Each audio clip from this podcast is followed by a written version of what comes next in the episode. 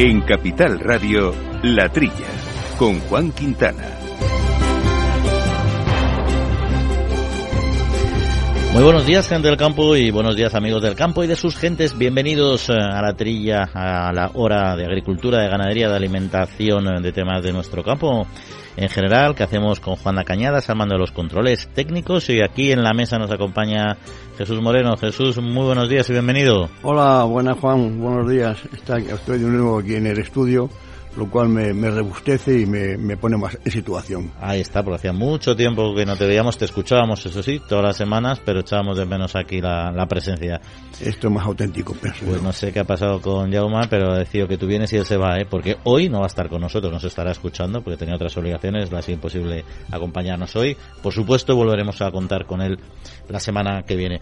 Bueno, pues eh, muchos temas que comentar en este momento complejo de económico, de precios eh, que afectan al campo, por ejemplo, uno de los asuntos que se ha hablado mucho es de la subida de los precios de los alimentos, del aceite de oliva hemos hablado mucho y seguiremos hablando, disparado, pero es que también el del azúcar ha crecido un 42 y pico por ciento en el último año y en este contexto precisamente se reunió el pasado miércoles eh, ACOR, el Consejo Rector de ACOR, de la Cooperativa de Productores de, Remolacha de Castilla y León, con unos resultados espectaculares. Pues de qué está pasando o cómo está yendo y cómo ha ido y cómo va a ir esta campaña de la remolacha y también qué está pasando con el precio del azúcar y cómo está influyendo en este sector, vamos a charlar con Jesús Posadas, que es el presidente eh, de ACOR.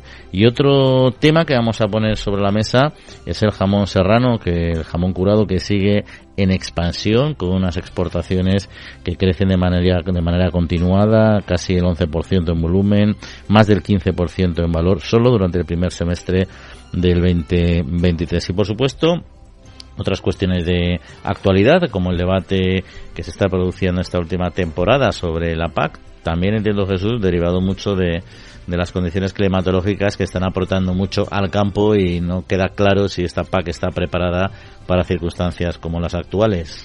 Bueno, según explica aquí el presidente de las cooperativas de España, el amigo Ángel Villafranca, que él procede del mundo del cooperativismo, vía cooperativas vitivinícolas, eh, hace un repaso somero sobre la situación, sí. La PAC que inicia este, este 2023, él piensa que puede ser estos problemillas se, pueden deber al inicio, que con el tiempo se van a ir arreglando. Él dice que tiene algunas dificultades los, empleados de, las cooperativas para, llevar mm, eh, en orden toda la relación de las ayudas de, de la PAC. Piensa que esto tendrá solución en, la próxima campaña. Luego hace un, un, recorrido general, ya digo, que somero, sobre la sequía y se lamenta de que las ayudas de 636 millones para la sequía de general, de cereales en particular, no, no afecten, dejen fuera al olivar tradicional. Bueno, ese es un tema que ya se, se, se, habló en su día y ahora este Villafranca se, se lamenta. Eh, eh, habla de, del agua. Bueno, eh, dice que, hay, que el agua hay que almacenarla cuando llueve, sí, pero para eso estamos siempre con el plan general de hidráulico, ¿no? Hay que tener, hay que tener embalses y, hay balsas. hay que almacenarla, hay que distribuirla, hay que ser más eficiente en el uso, aunque ya se es muy eficiente, pero hay todavía que mejorar todavía más las infraestructuras.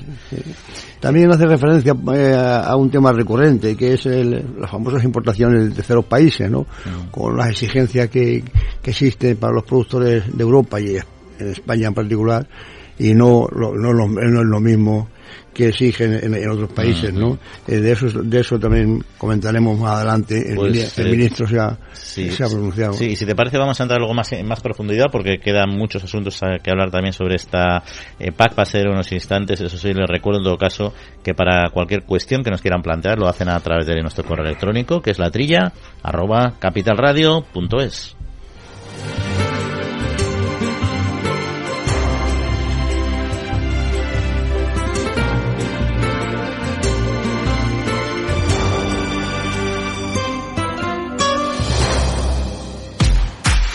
Tanto tienes, tanto pierdes.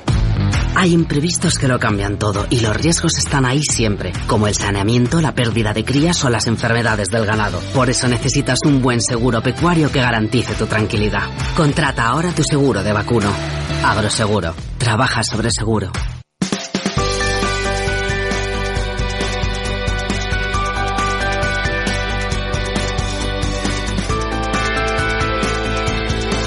Eh, pues seguimos y, entramos a fondo con cuestiones de actualidad. Estamos hablando ya, Jesús, antes de, de, este análisis, esta crítica que ha hecho de alguna manera pues, los cooperativistas sobre la aplicación de la política agraria común y estabas mencionando el tema del agua. Y es que hay que entender que el agua además de que sea un input importante para nuestro sector y que hay un alto consumo en el regadío por supuesto español pero es clave para producir eh, más alimentos eh, con menos recursos en menos espacio mayor productividad y mayor volumen que es imprescindible para el equilibrio alimentario. Y sobre todo lo estamos viendo ahora con cómo se están disparando los precios no hay que tener una, una suficiencia alimentaria no ellos hacían esta crítica y por otro lado el ministro español de Agricultura, Luis Planas, eh, bueno, declaraba que en contexto actual, eh, eh, como la invasión rusa de Ucrania, por ejemplo, pues todo eso ha reforzado el papel de la política agrícola común, que es quizá un poco lo que criticaban por otro lado cooperativistas, ¿no?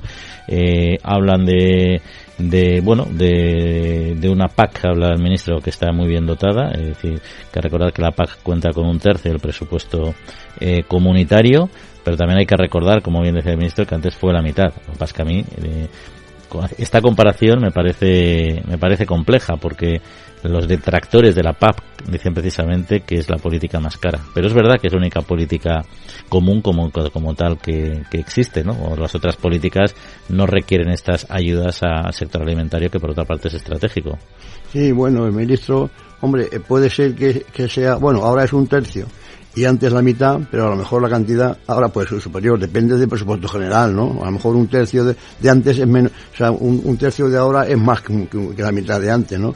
depende, ¿no? El ministro hace también, bueno, un repaso, pero yo, eh, esto cuando, cuando hemos anunciado aquí la, el paso de cada, de cada gobierno, de cada país por la presidencia semestral de la Unión Europea, yo recuerdo que siempre eh, que decíamos, pues Holanda, Holanda eh, se, ha, se, ha, comprometido a defender eh, tal y cual y cual en su semestre, fue el otro gobierno, tal, yo desconozco cuál ha sido o cuáles son las cosas que, que haya dicho planas de decir, voy a aprovechar los seis meses de presidencia para reivindicar esto, esto y lo otro. Y, y yo creo que, que, no, que, que no, no, no, no, es, no está el caso. Yo no sé si será debido a que es un gobierno en funciones, pero la realidad es esa, ¿no? Sí hace un repaso del de, famoso de lo de la miel, bueno, que está sin resolver, y la, la cuestión que ha tomado actualidad a través de, de, del ataque de, al pony de nuestra presidenta Van der Leyen, eh, sobre el lobo, que están ahora discutiendo, en fin, alimentos, son eh, temas actuales, pero que echo de menos que el ministro no haya dicho antes de empezar el semestre, España se propone o se quiere proponer tal y cual cosa para sacarla adelante. Y eso es una cosa que yo le he hecho en falta. Sí, no, eso tiene razón. Es decir, están planteando muchas cuestiones a nivel global, pero yo creo que habría que habría asuntos que reforzar. La política hídrica sería una incluso a nivel eh, europeo. El tema del lobo para mí es clave. Como dices tú, el pony el pony está derrotando, en este caso puede derrotar a los eh, animalistas y puede que la lucha del lobo se reconduzca y se busque un punto de equilibrio más razonable entre la conservación y lo que es el perjuicio continuado a la población y a las explotaciones ganaderas, incluso a la seguridad de las personas, ¿no? Veremos qué, qué, es lo que sucede. Bueno, todo esto que estuvieron debatiendo en la Comisión de Agricultura de la Eurocámara tuvo muchas caras, por supuesto, porque Juan Ignacio Cedido del Partido Popular, en cambio, o, o Mazalay Aguilar de Vox, pues hicieron una crítica intensa al ministro de Agricultura, diciendo que realmente no, no está desarrollando la política adecuada para defender la la política de los agricultores y los ganaderos. Clara Aguilera del PSOE eh, sacó y puso sobre la mesa el tema de los fitosanitarios, que es un tema también también eh, delicado en el que España tiene tiene que pelear por conservar uno el uso de unos medicamentos para las plantas que son imprescindibles, eso sí, adecuadamente aprobados, testados, etcétera, y aplicados de la manera más más ajustada a lo que marcan la, las prescripciones de los productos, ¿no? Pero para eso está la formación, ¿no? Es decir, hubo un debate ahí un poco mmm, yo creo que convencional, ¿no? De lo que es la política agraria. Difuminado. Yo creo que los, los europarlamentarios tienen el, deber, o, o paso están, ¿no? De, de, de, de, actuar, ¿no? De actuar de vez en cuando, para según los temas. Y hubo una queja de, de Zoido, que es el presidente, vamos, el, que representa al Partido Popular, también por la parte de Vol, y también por la parte del gobierno, como es la Clara Aguilera, que lleva ya de europarlamentaria varios, varios años, ¿no? También tuvo planas un tour de force, un pulso, con el consejero de Agricultura de, de la, de la, de la, de la Consejería de, de, de, Valencia, de la Generalitat Valenciana, ¿no? Eh, se quejaba de, ciertas cosas el, consejero y, el otro, el ministro, le dice que, di, que diga cuáles, ¿no? Y yo, y, y, yo creo que las quejas, pues, son globales y un poco generales. Yo, yo creo que se refería mucho, más bien, el, el consejero a un tema que quizá tratemos más adelante, que es el, el consabido control de los de los cítricos que entran de, de, de países terceros sí, de, y que tanto problema nos dan. De ese tema vamos a hablar en un, en un ratito, que además han salido bastantes cuestiones esta semana sobre este asunto, eh, pero fíjate, eh, volviendo al tema de la PAC, eh, también UPA, eh, la Unión de Uniones, perdón, de Agricultores y Ganaderos, Unión de Uniones de Agricultores y Ganaderos, eh, bueno, han profundizado en los resultados que publica los datos del FEGA de las solicitudes únicas presentadas y las superficies declaradas en la campaña 2023 y con estos datos esta organización profesional agraria considera que la nueva PAC eh, parte de unos datos eh, todavía muy limitados ¿no? y que los ecoregímenes pueden estar sobredimensionados y las ayudas asociadas se quedan cortas para cubrir solo el 76% de, de la superficie. Sí, esto ellos ellos eh, lamentan que creo que el plan del ministerio fue un, poco precipitado porque la, los planes de, de que iban a pedir las ayudas pues luego no, no, no se han correspondido, ¿no? Eh, la queja de la Unión de, de uniones de, agricultores y, ganaderos, ¿no? El, por ejemplo, el arroz no ha llegado ni al 52%, el, el agua de pasta al 53%, el, el, olivar tradicional al 77% de lo, de lo previsto, y el tomate de industria un 88%. Eh, también mantienen los de Unión de Uniones eh, insisten en la cuestión del, del, de, del agricultor activo, es decir, ellos piensan que a pesar a pesar de que han disminuido en 26.300 los beneficiarios de, de, eh, de, de ayudas de, de, de, la PAC por, el, por la cuestión del agricultor activo, ellos dicen que todavía había que filtrar más, ¿no? Con lo cual ese dinero, ese, dinero sobrante de digamos de, de, los que eh, de los beneficiarios que a su juicio no tienen derecho porque no viven de la agricultura exclusivamente sería el dinero volca, se, se, volcaría en, en, los que, en, los, que, realmente viven de la agricultura en exclusiva. ¿no? Esa es una, una cuestión que también eh, hemos comentado aquí con, con, con alguna frecuencia. Y luego también, fíjate, yo al final lo que creo es que es verdad que se diseñó una PAC, pero eh, una esta última reforma de la PAC, pero se hizo en un contexto que ha cambiado mucho se ha cambiado mucho el, el, el modelo geopolítico, la situación geopolítica actual, lo hemos visto con la guerra de Rusia y Ucrania, ha cambiado con la climatología que está en los últimos eh, años, hay que recordar que la PAC se, negoció desde ya hace muchos años atrás, también ha, ha, modificado el escenario, de hecho al final todos los ecoregímenes, etcétera, las decisiones de, de siembra de los agricultores están cambiando en muchos sitios precisamente por, por circunstancias eh, que no eran fácilmente previsibles, ¿no? Entonces yo no sé si la PAC como se plantean está siendo no efectiva. Sí sigue siendo la única política común, por lo tanto es una política de, de referencia mejorable y posiblemente adaptable en estos nuevos contextos político medioambiental. Pero bueno, yo creo que tampoco, y en este caso concreto yo sí que creo que el ministro eh, ha estado peleando con mayor o menor acierto por los intereses del sector en su, en su inmensa mayoría y eso hay que reconocérselo también, ¿no? Bueno, pero es que yo, creo que eh, la, las cosas las cosas están para, para corregirlas, ¿no? Como dice el refrán, como no soy río me vuelvo, es decir, dije esto, pues ahora digo lo contrario. No, no lo contrario, sino que cambio la, la idea. Me refiero a los, a los ecoregímenes.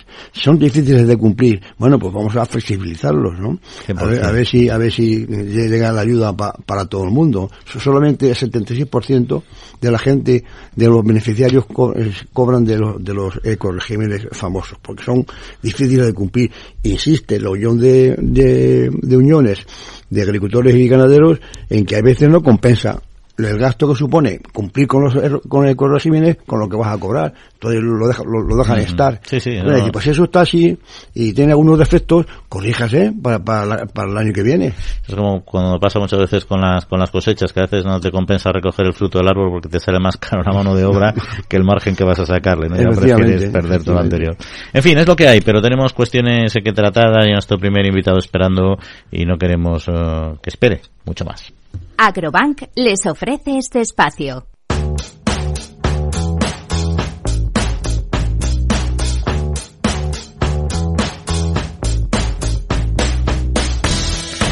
Bueno, pues ya lo comentábamos al principio del programa, el consorcio del jamón serrano español ha hecho públicos los datos de exportación durante los seis primeros meses del año, confirman pues un importante crecimiento exterior. Eh, estas ascendieron las exportaciones a más de 297 millones de euros en estos primeros seis meses y ha supuesto un repunte del 15,2% con respecto al mismo periodo de 2023. Y sobre estas cuestiones, sobre este sector, vamos a charlar hoy con Carlos Del Hoyo, que es el director de marketing y promoción del consorcio del jamón serrano español. Carlos, muy buenos días. Buenos días.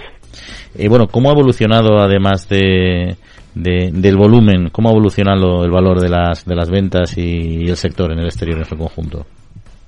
Bueno, pues eh, las, las cifras de valor eh, son casi, bueno, son, son mejores que, las de volumen. Eh, y bueno, nosotros lo atribuimos a varios factores. En primer lugar, en que mm, hay una importancia cada vez mayor de los países terceros. Cuando hablamos de países terceros, son países fuera de la Unión Europea en el, en el mix, en el destino de las exportaciones eh, y estos países suelen tener un precio medio de compra un 30% superior al de la media de la Unión Europea. Eh, contribución también eh, del ibérico. El ibérico exporta poco en volumen, nuestras estimaciones es un 5%, pero en valor estimamos que el ibérico aporta al conjunto de la categoría de jamón curado eh, en torno al 12-13% más o menos. Exportar ibérico pues también ayuda mucho a que ese valor eh, sea importante. Y por otro lado, formatos. Eh, también nosotros hablando pues con nuestros socios, con su departamento de exportación, sí observamos que el formato de loncheado es un formato que lleva ya mucho tiempo en, en aumento, quizá con, con el COVID eh, tuvo también una explosión o tuvo un crecimiento exponencial que yo creo que, ha venido también para quedarse eh, y el precio medio del echado suele ser también sensiblemente superior al de, otros formatos como el jamón deshuesado o el jamón o la pieza con hueso que es lo que conocemos aquí en España. Sí, y por entender un poquito mejor el trabajo, cuando hablamos de estos 297 millones, hablamos eh, de curados de curados de jamón incluido el ibérico o solo de serrano. No, no, de todo. Eh, ahí metemos curado, metemos serrano, metemos paletas, eh, metemos ibérico también. Eh, es toda, la categoría, jamones con DEO, jamones con IGP, todo, toda, la, toda la categoría. Pero hombre, sí es cierto que el, peso fuerte de la categoría lo lleva, lo lleva el serrano. Históricamente el, mercado de, nuestro jamón serrano, por ejemplo, ha sido la Unión Europea. Entiendo que sigue siéndolo, ¿no? Sí, sí. Eh, pero, pero como he dicho antes, históricamente se ha movido en torno a un 80% de las ventas y van para allá, Francia y Alemania sobre todo, que son los dos principales mercados de largo, eh, pero en los últimos cinco años hemos visto que esa tendencia ha ido corrigiendo hacia un 70% más o menos. O sea, ya, ya los países terceros pesan el 30% de la exportación y lo bueno de esa de, esa importancia progresiva que van teniendo es que ellos compran a un precio medio sensiblemente superior al de la Unión Europea. Y entre estos países eh, terceros, ¿cuáles están siendo los nuevos o, los que más están despuntando? Tuvimos esa oportunidad de hablar eh, hace yo creo que unos cuantos meses y hablamos del, del mercado británico, eh, pero no sé si ahora es el único que está reforzándose. Bueno, el mercado británico se recuperó eh, con la incertidumbre del Brexit y también con, con un COVID, con un cierre de la hostelería muy fuerte y unas restricciones muy fuertes, eh, se ha recuperado. Pero bueno, el mercado que está ahora mismo líder dentro de ese grupo de países es Estados Unidos, que ya es, eh, digamos, de los mercados estratégicos marquistas, eh, ya es el tercer mercado en importancia dentro de estaría Estados estaría Francia, Alemania y Estados Unidos. Dentro de los mercados que nosotros llamamos marquistas, donde se puede hacer marca, donde donde hay posibilidad de, hacer una promoción interesante, en mercados estratégicos. y... después el tercero sería China. China ha frenado un poco su crecimiento, pero bueno, también es un mercado que no hay que, hay que perder de vista. Y con respecto a nuestros eh, competidores, que entiendo yo que sobre todo será será Italia fundamentalmente, no sé si Portugal también en menor de medida, ¿cómo estamos, eh, cómo continúa esa competencia comercial? es Italia, Italia es el gran país eh, eh, digamos, con el que competimos en, no solo en esta categoría, sino en muchos.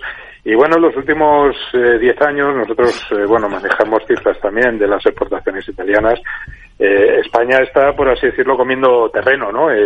Las exportaciones italianas están bastante estables, tanto en volumen como en valor, y nosotros, eh, en los últimos cinco años hemos crecido en torno a un veintitantos por ciento, 25 creo, si no me, 24, 25, cuando ellos han estado en un 3, o sea que poco a poco eh, sí estamos convergiendo hacia, hacia, hacia, la, hacia Italia. Eh, pero incluso uno cuando se da una vuelta, se va uno a un autoservicio en Francia, eh, ve la foto de hace 10 años y ve la de ahora y ve que la charcutería, la, la digamos, el, los productos transformados cárnicos españoles han ganado muchísimo espacio. Muchísimo. Si Jesús Moreno nos acompaña también, quería plantear alguna cuestión. Hola, buenos días. No, esto, Me, me, alegro mucho de que Jamón Serrano ocupe, ocupe su lugar, ¿no? Yo soy de una generación en la que no conocíamos, o prácticamente, vamos, no, España ibérico, que es la joya de la corona, eso no, no, lo dudo nadie, pero no, se conocía. Matábamos, hacíamos la matanza, por lo menos en mi casa y en muchas casas más, y los jamones de serranos, claro, se curaban, pero no llegábamos, no, llegaban al año, porque antes de, la matanza siguiente ya nos habíamos comido. Si hubiéramos dejado más tiempo sería mucho mejor, ¿no? O sea, yo, reivindico al jamón serrano, porque era el jamón que, que he conocido de toda la vida. Sí, es, un, es una buena reflexión y eso es algo que, intentamos trasladar a la hora de, de comunicar el, valor tradicional y el valor cultural que tiene que tiene este producto, que, además es un, es, una, es un producto bandera del país. Eh, y no hay que olvidar que lo que realmente exporta España es jamón serrano, es el, es el grueso, tanto en volumen como en valor, de, todas esas exportaciones que, llevan ya unos años teniendo un desarrollo muy positivo. El ibérico, evidentemente, es otro producto, no vamos a hablar ahora de las bondades del ibérico que todos conocemos, tiene su importancia, claro que sí, pero quien realmente mantiene la industria o el subsector jamonero es el, es el serrano. Y en ese sentido, en esta expansión que está haciendo este sector, eh, eh, ¿Cómo van otros países? ¿Van solos? ¿Van de la mano de las administraciones? ¿Qué papel juega ahí la, las autoridades públicas? Eh, bueno, nosotros, eh, en el caso del consorcio, tenemos un plan sectorial con el Instituto de Comercio Exterior desde hace 30, más de 30 años, eh, con, donde invertimos eh, conjuntamente en cuatro o cinco mercados que consideramos estratégicos y ahí pues la administración apoya al sector y está está muy, muy involucrado pero no solo desde el punto de vista de la promoción sino también de la formación de capacitar, de traer prescriptores que entiendan esto, que entiendan eh, ese patrimonio cultural que representa el jamón serrano, eh, que entiendan la, su importancia gastronómica, su importancia social, su importancia cultural eh, y ahí las administraciones eh, están bastante volcadas, la verdad. Y supongo que en un país como España, donde nos visitan tantos millones de personas al año, el mejor escaparate, digamos, el mejor lineal casi que lo tenemos aquí en nuestras costas, ¿no? Sí, desde luego. Eh, son más de 80 millones de turistas y muchos de ellos eh, comen jamón y algunos son incluso compradores profesionales que vienen aquí, toman, pasan sus vacaciones ven, ven producto y a veces eh, son anécdotas estas reales. Eh, a veces ese producto que han visto aquí lo quieren lo quieren en sus en sus tiendas, en sus supermercados y, lo compran. O sea que esto es un es un escaparate extraordinario tener tener el país lleno de jamón. Bueno, pues hasta aquí este repaso a nuestro sector de los eh, curados del jamón serrano con Carlos Del Hoyo, director de marketing y promoción del consorcio del jamón serrano español. Carlos, muchas gracias, como siempre, y hasta otra ocasión. muchas gracias. Bueno. Un saludo. Un saludo. Agrobank les ha ofrecido este espacio.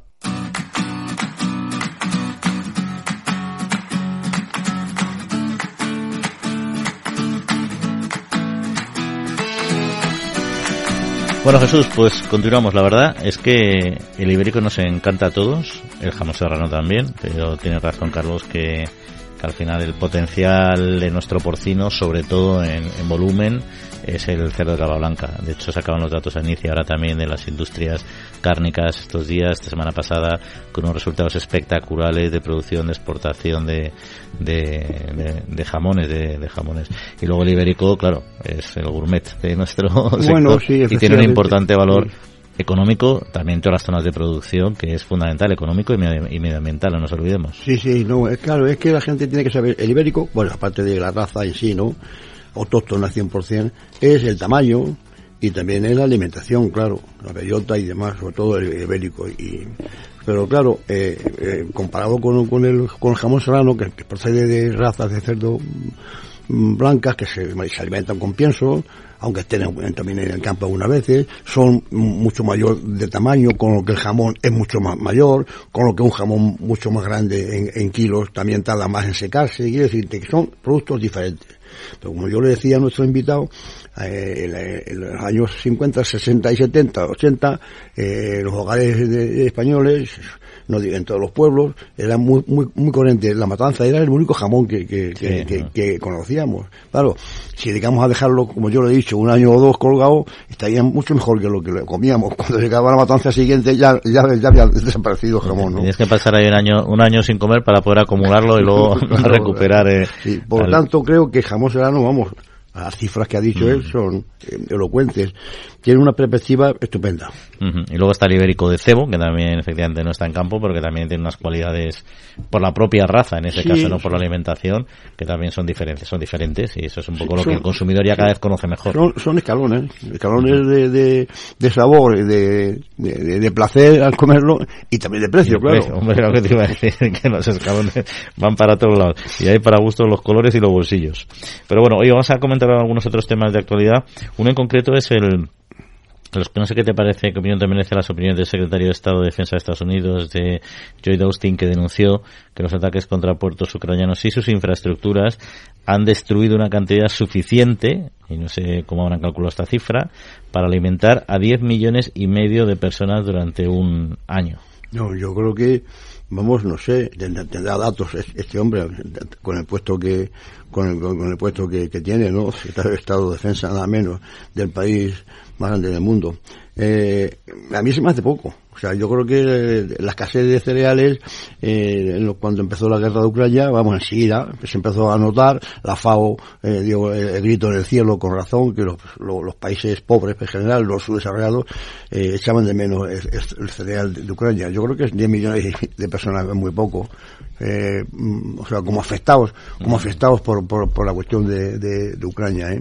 Sí, yo creo que más, da igual que sea poco o mucho, supongo que entrará también dentro, claro, a la hora de calcular las cifras, pues tienes que estimar lo que necesita de cereal un, una persona para alimentarse, que no es el alimento único, y a partir de ahí, bueno, pues la puedes adornar como quieras, ¿no? Pero más allá de la cifra, por tanto, que a mí me dice, me dice poco, posiblemente, como tú dices, sean, es que sea corta, la- lo importante es que efectivamente ha hecho, ha hecho un daño sustancial a los países en vías de desarrollo, pero no nos olvidemos también a las economías desarrolladas, porque Estados Unidos defiende el, el hambre en el mundo, pero, pero también defiende el daño que se hace a los sectores de su país, de los países europeos, que al encarecerse el pienso se encarece toda la industria ganadera, se encarecen los alimentos, se encarecen muchas cosas. O sea, no es solo un análisis altruista, que es lo que, lo que él vende aquí, sino también un análisis economicista, ¿no? Pero bueno, otra cuestión, ahí no tenemos mucho más que decir, oye, son cifras y juega dentro de lo que es la, la gestión y la, y la, y la comunicación y la portavocía. Eh, hablando de, comentabas antes el tema de los cítricos precisamente, el tema de los fitosanitarios que se mencionaba en el debate de la PAC, y la Unión de Obradores ha denunciado en concreto que las, eh, eh, las incautaciones, la detección de cítricos importados desde Sudáfrica a la, a la Unión Europea con organismos perjudiciales a lo largo de este año se ha triplicado con respecto al del año anterior. Plantean que de los 12 envíos rechazados hasta agosto de 2022 se ha pasado a 37 en, en este año 2023. Hombre, esto, eh, eh, eh, sí, bueno, lo, es, es una es una alegría que, que, que, que haya más interceptaciones, pero por, por un lado eso quiere decir que es que entran más que hay más riesgo y, que entran más cítricos. Sin, sin la, la, Unión de, de Ayudador piensa, que yo creo que con razón, que es en, en, origen donde no se hacen los controles. ¿Quién hace los controles en origen? ¿Los propios países que van a exportar? Hombre, eso es de cajón. O van, o van los, van funcionarios de Europa a, a Sudáfrica a hacer los controles de los cítricos que, que van a exportar. Yo, yo, creo que no. Yo creo que los, los controles, si los hace los, el propio país, ¿qué controlará? Mm. Eso, eso, es una incógnita. O sea, ah, que... Sí que hay, Jesús, hay en las grandes superficies, las grandes multinacionales de la distribución, ellos tienen equipos especializados que revisan en origen eh, por, por, por, ejemplo, la aplicación de fitosanitarios a los productos que luego ellos van a importar. O sea, no hacen una revisión eh, en toda la producción de los países exportadores, sino que lo hacen en las explotaciones específicas a las que ellos compran. Y eso es verdad que muchas grandes superficies te garantizan ese, ese tema, pero no es un control público, sino un control privado y lógicamente muy localizado. Sí, privado. Uh -huh. En fin, es un tema recurrente. De todos modos, ahí Luis Planas sí que ha dicho que, Luis Planas, el ministro, en cambio, sí que defiende que la legislación europea al control sanitario de las importaciones eh, que se están aplicando los estándares máximos exigidos para nuestros productores, ¿no? Pero yo entiendo que, como dices tú, dentro de, un margen de error relativamente amplio. Sí, es que claro, es que el, el, mercado fundamentalmente de los cítricos de, de Europa y de España eh, en particular es, está dedicado principalmente al fresco, al consumo en fresco, ¿no? La naranja en fresco. Claro, cuando están afectados por la, la moja negra, eh, esos, esos frutos pueden dedicarse a zumos que, que, es donde van la mayoría de los zumos, de los cítricos de, de, de Sudáfrica y esos países. Pero a nosotros eso, eso no, no, no, no, no, no nos afecta que sea para zumo. Lo importante es para el mercado nuestro, que es el, el mercado de, de, la naranja, digamos, los cítricos uh -huh. en fresco, claro. Por cierto, cambiando de tema y hablando precisamente en este caso de, muy vinculado a la aplicación de fitosanitarios, porque eh, los hongos, el oide en concreto es un, un hongo bastante lesivo para muchos de nuestros cultivos, pero no sé si este hongo nos va a fastidiar un poco este año con la cervecita, ¿eh? Ya sabemos que es necesario el lúpulo para la fabricación de cerveza, que la principal producción, por no decir única, de lúpulo que tenemos en España está en la provincia de León y que el ataque de este hongo con las humedades que se han producido estos últimos eh, tiempos, y a posterior a la sequía han venido fuertes humedades como nos estamos viviendo día a día, pues estiman, o sea, pues se estima que puedan producir un descenso del 15% en la producción de lúpulo de estaño de León, básicamente de, de toda España. Sí, que, es mucho teniendo en cuenta que las cifras que, se manejan, ¿no? Eh, estamos, hablando de España es el quinto el, el quinto país productor de, la Unión Europea y el noveno mundial en lúpulo, ¿no? Es, es, curioso este este cultivo. Yo sobre todo soy defensor porque me encanta las cervezas que tienen Estas que llaman tostadas, que tienen más lúpulo. ¿eh? Esto en España son 575 hectáreas las que las que va a haber este año, generalmente de la, de la variedad Nuget, ¿no? Y siendo Castilla y León, de esas 575 hectáreas, ocupa el 95%. Una cosa curiosa, dice aquí que eh, en ingresos eh, es el, el, cultivo número uno, al, al ingresar 12.000 euros por, mm, por hectárea. Sin embargo, no está a la altura de, los volúmenes del arroz o de la, la alfalfa o, de, o del maíz. Pero, ¿cuántos son los gastos? Aquí lo interesante es saber qué diferencia hay. O sea, qué queda de líquido a un agricultor por dedicarse al lúpulo. Eh, debe ser un cultivo difícil porque solamente hay en, en, en León. ¿eh? Sí, no, un poquito alguna provincia, pero ya es súper minoritario. Sí. Pero vamos, que sí que es verdad que, que tiene unos, unos márgenes y unos beneficios altos, ¿no?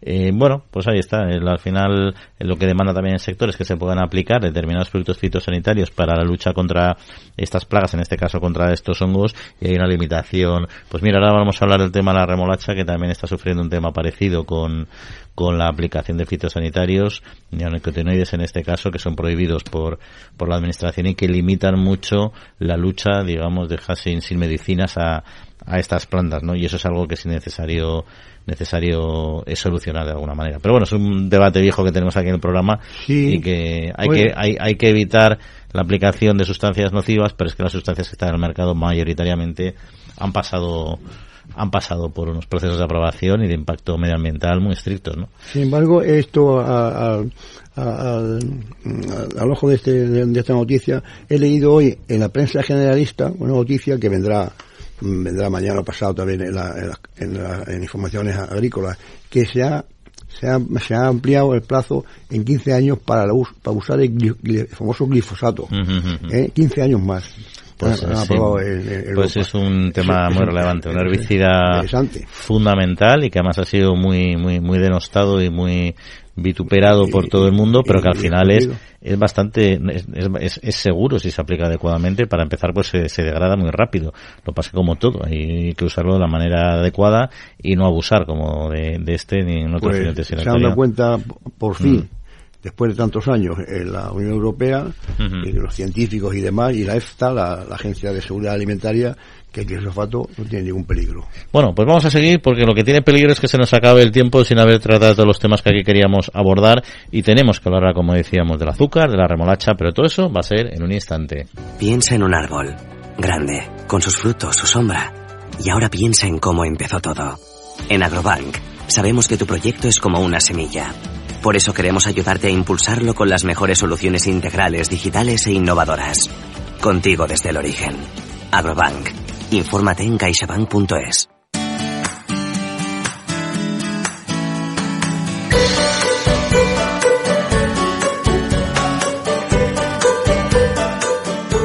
Bueno, pues seguro que lo saben, ya lo comentábamos, que el azúcar es uno de los eh, productos derivados de nuestra agricultura más importante del mundo. Hay miles de millones de personas que lo consuman directa o indirectamente cada día y se utiliza como consumo humano, evidentemente, pero también como energía.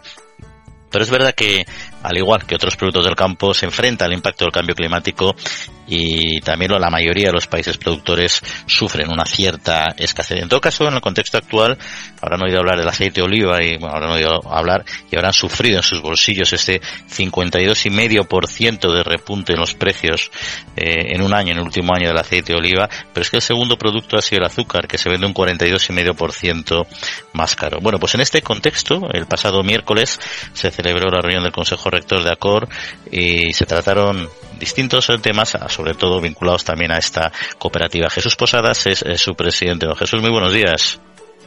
Buenos días, Juan, buenos días.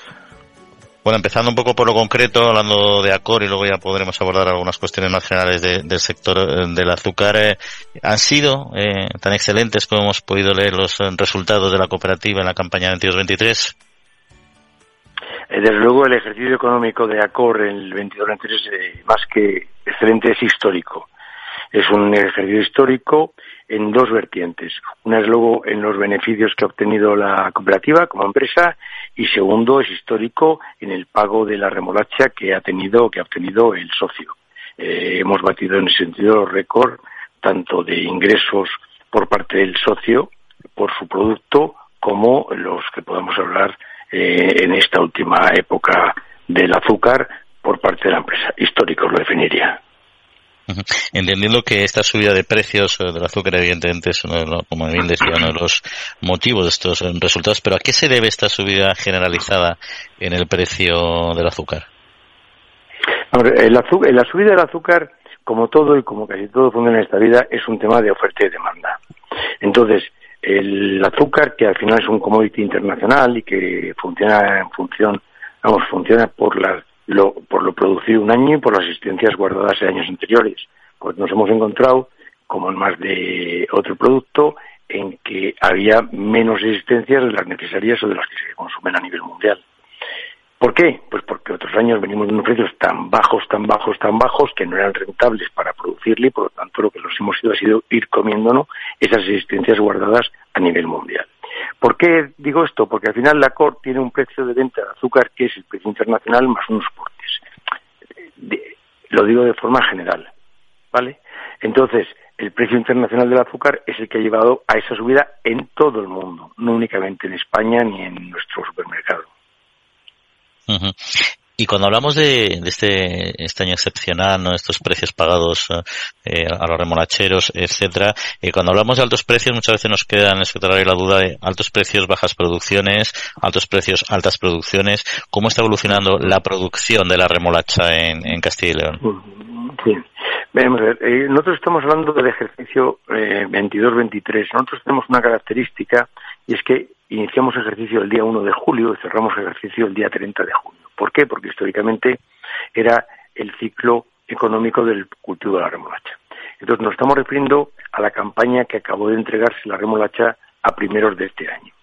Digo esto un poco por distinguir y por no confundir al oyente, porque en un plazo de un mes o antes estamos volviendo a abrir campaña de remolacha de la que estamos en este momento en la tierra cultivada.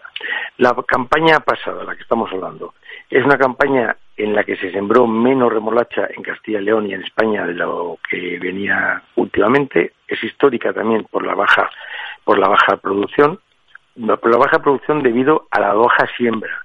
En resultados por hectárea, el agricultor, en nuestro caso, ha tenido 103 toneladas por hectárea. No es desde luego un año de récord, pero es un año muy aceptable. ¿Qué supone eso? Pues supone luego que con una producción muy aceptable por hectárea y los precios que hemos liquidado al cooperativista, que ha incrementado en un 66% sobre lo contratado, pues yo creo que es un año para que el remolachero de Acor esté muy contento.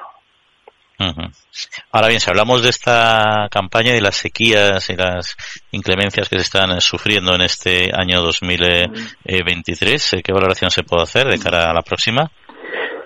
Pues mira, la campaña que vamos a arrancar, como te comento, en un mes, la maturación el arranque que hemos estado cultivando a lo largo de esta primavera, es una campaña que es luego menos traumática para el cultivo que la pasada, eh, porque este verano ha sido un verano de los más calientes, pero no el más caliente. Nosotros en nuestra zona agrícola remolachera el año pasado, el verano pasado, no el, no el más reciente, sino el anterior, fue catastrófico. Se nos pilló desde luego altísimas temperaturas con muy poca pluviometría este ha sido un poco más leve. ¿eh? El cultivo en este momento está mucho mejor que el año pasado. porque hemos tenido menos problemas de, heladas que hubo el año pasado? Y luego la climatología ahora en septiembre está siendo más favorable. El cultivo está mejor presentado y esperamos desde luego superar esa media de las 103 toneladas por hectárea que tuvimos la campaña pasada. Y entrando ya en general en lo que es eh, el sector del azúcar, porque en España somos deficitarios de, en azúcar, ¿no? Entiendo yo, ¿no? Sí. España es un país deficitario de azúcar. Solo somos dos fabricantes de azúcar en la península ibérica. Por una parte está British Sugar y por otra parte está la cooperativa Cor. Entonces, eh, España, para hacer una, una cuenta, una cuenta, depende del año, por supuesto, y depende de la producción de cada año, pero vamos a hacer una cuenta eh, un poco válida sería que no llegamos al 40% de la producción o de que al 40% de la producción del consumo de azúcar se produce en la península ibérica. Entonces, en ese contexto, uno podría pensar que se, tendría sentido que se continuara desarrollando el cultivo de la remolacha, incrementando producciones, etcétera. ¿Está esto siendo así? O sea, ¿la política europea está afectando de alguna manera al desarrollo en un sentido u otro de este cultivo? La, política europea afectó muchísimo en años pasados este cultivo, por dos razones. Porque una OCM del azúcar, una reforma del, del, comercio común del azúcar, lo cual hizo unas limitaciones de fabricaciones que, que, antes teníamos más libertad. Ya hubo una primera gran crisis del sector de la remolacha y del azúcar en Europa. Y luego, desde luego, se ha condicionado otra que es importante. El cultivo del azúcar, ya te hablo más recientemente, el cultivo del azúcar es un cultivo, perdón, el cultivo de la es un cultivo que necesita agua, necesita mucha fertilización y por lo tanto los costes de producción son altos. El año pasado, con el estallido de la, con la invasión de Rusia a Ucrania, disparó esos costes. Por lo tanto, hemos tenido unos costes de producción muy altos. Es cierto que con la liquidación y el precio final de 75 euros tonelada que va a ingresar el agricultor de Acor le compensan y van a comprar sobradamente, pero es un cultivo en el que el incremento de ciertos productos, de ciertos insumos, como puede ser la fertilización o la energía de riego, le hace muy poco rentable o muy rentable. Y hablando de política europea, no tanto de la OCM, que eso efectivamente es parte casi es parte de la historia, ¿no? Pero sobre todo la, la, de la política, eh, por ejemplo, política fitosanitaria, donde la Unión Europea restringe mucho el, la aparición de nuevos productos eh, y moléculas, neonicotinoides, por ejemplo, etcétera. ¿Eso hasta qué punto es sensible la, remolacha? Sí. Ahora, eh, la política europea sobre todo en el tema de fitosanitarios, está muy restrictiva. Eh, afecta a todos los cultivos, a todos. Y yo creo que vamos a conseguir, va a ser difícil el que consigamos o mantengamos las producciones por hectárea que estamos teniendo los agricultores europeos de casi todos los cultivos con esas restricciones. Pero en el caso concreto de la remolacha que me preguntas, efectivamente, este año, en el momento de siembra de la remolacha de primavera, pues a final del día 30 de enero, nos comunicó el Ministerio de Agricultura que la semilla tratada con INIS, que es con la que veníamos históricamente sembrando, pues estaba prohibida. Eso mm, supuso una revolución en el momento, además de siembra, por parte del agricultor para plantearse si le iba a ser rentable o no sembrar sin esa remolacha tratada en semilla. Se ha conseguido eh, una serie de tratamientos aéreos que no son, son no complementan, no completan, perdón, lo que hacía eh, la semilla, pero hemos demostrado que sigue siendo válido cultivar y sacar adelante un cultivo romacha sin el tratamiento en semilla de niñez. ¿Por qué? Porque comentaba anteriormente que yo espero que este año tengamos una producción superior a las 103 toneladas por hectárea del año pasado y desde luego el aspecto de la romacha en el campo es bueno. El tema de la presión de medioambiental en los cultivos, en todos, pues desde luego está haciendo que el agricultor le, sea menos rentable los cultivos y encima le, suponga más riesgo y más esfuerzo. Yo pienso que en un futuro no lejano, pues vendrá directamente todo por el tema genético y podremos conseguir esos menos tratamientos eh, de producto en hoja. Pero estamos en el momento de transición y en ese momento de transición pues estamos perjudicados por ambas partes. Además, una mejora genética, como bien dice, que también se tendrá que desarrollar en otros ámbitos, ¿no? Porque, por ejemplo, en el sector de la remolacha, que es altamente eficiente la remolacha española, la, el sector remolacha español, el agua es un input básico para competir con otras zonas con más pluviometría, como la francesa, y nos encontramos un escenario incierto en cuanto al desarrollo y la evolución de la pluviometría, ¿no? Eh, una hipotética época más seca, con menos agua, etcétera, ¿hasta qué punto tensionaría al sector de la remolacha actual? Pues, pues, pues de una forma, de una forma muy grave. Ahora, el hecho de que tenga, nosotros tenemos una ventaja importante. Nosotros tenemos un cultivo de, como la mocha de regadío, tenemos nuestras instalaciones de regadío y somos muy eficientes con el agua. Y cada vez vamos a ser más eficientes con el agua. Primero porque estamos concienciados del, del tema medioambiental, segundo por lo que supone de coste. Los países que están sembrando remolacha, que son casi todos eh, menos eh, España o el sur de, Europa, con agua de, lluvia, pues les va a dificultar muchísimo el, tener, el mantener esas producciones si llueve menos, o también si mantienen una sola de calor como están últimamente. Eso va a suponer que nosotros sigamos siendo números unos en azúcar por hectárea o en remolacha por hectárea, seguro, seguro. No sé si es un poco por donde eh, quería que te, digamos, si se ha orientado bien la pregunta. Sí, perfecto, perfecto. Bueno, eh, Jesús Posadas, presidente de ACOR, pues muchas gracias por atender nuestra llamada. Reiteramos la enhorabuena por estos excelentes resultados de la cooperativa en el ejercicio 2022-2023, que esperamos que se repitan también en la próxima campaña. Un saludo. Un abrazo para ti y para todos tus oyentes.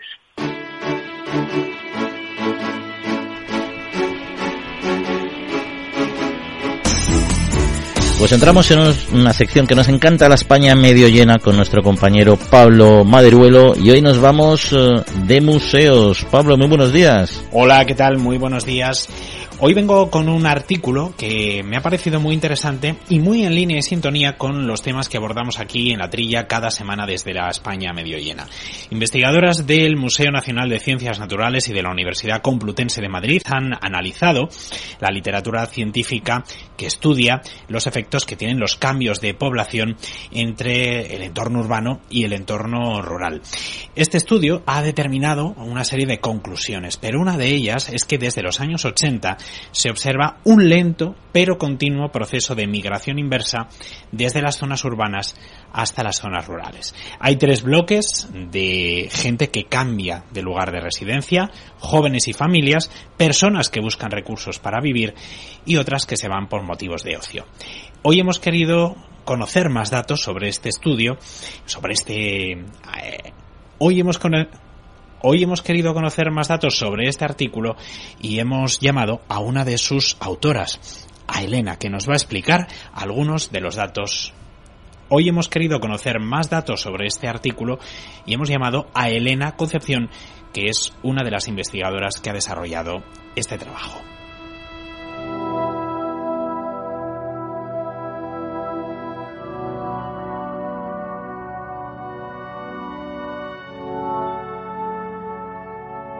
Hola Elena, ¿qué tal? ¿Cómo estás? Hola, ¿qué hay Pablo? Buenas tardes. Elena, en vuestro artículo eh, habláis sobre una nueva ola de ocupación rural. Bueno, es una ola muy incipiente, muy pequeñita, todavía hay que medirla bien eh, para ver las dimensiones.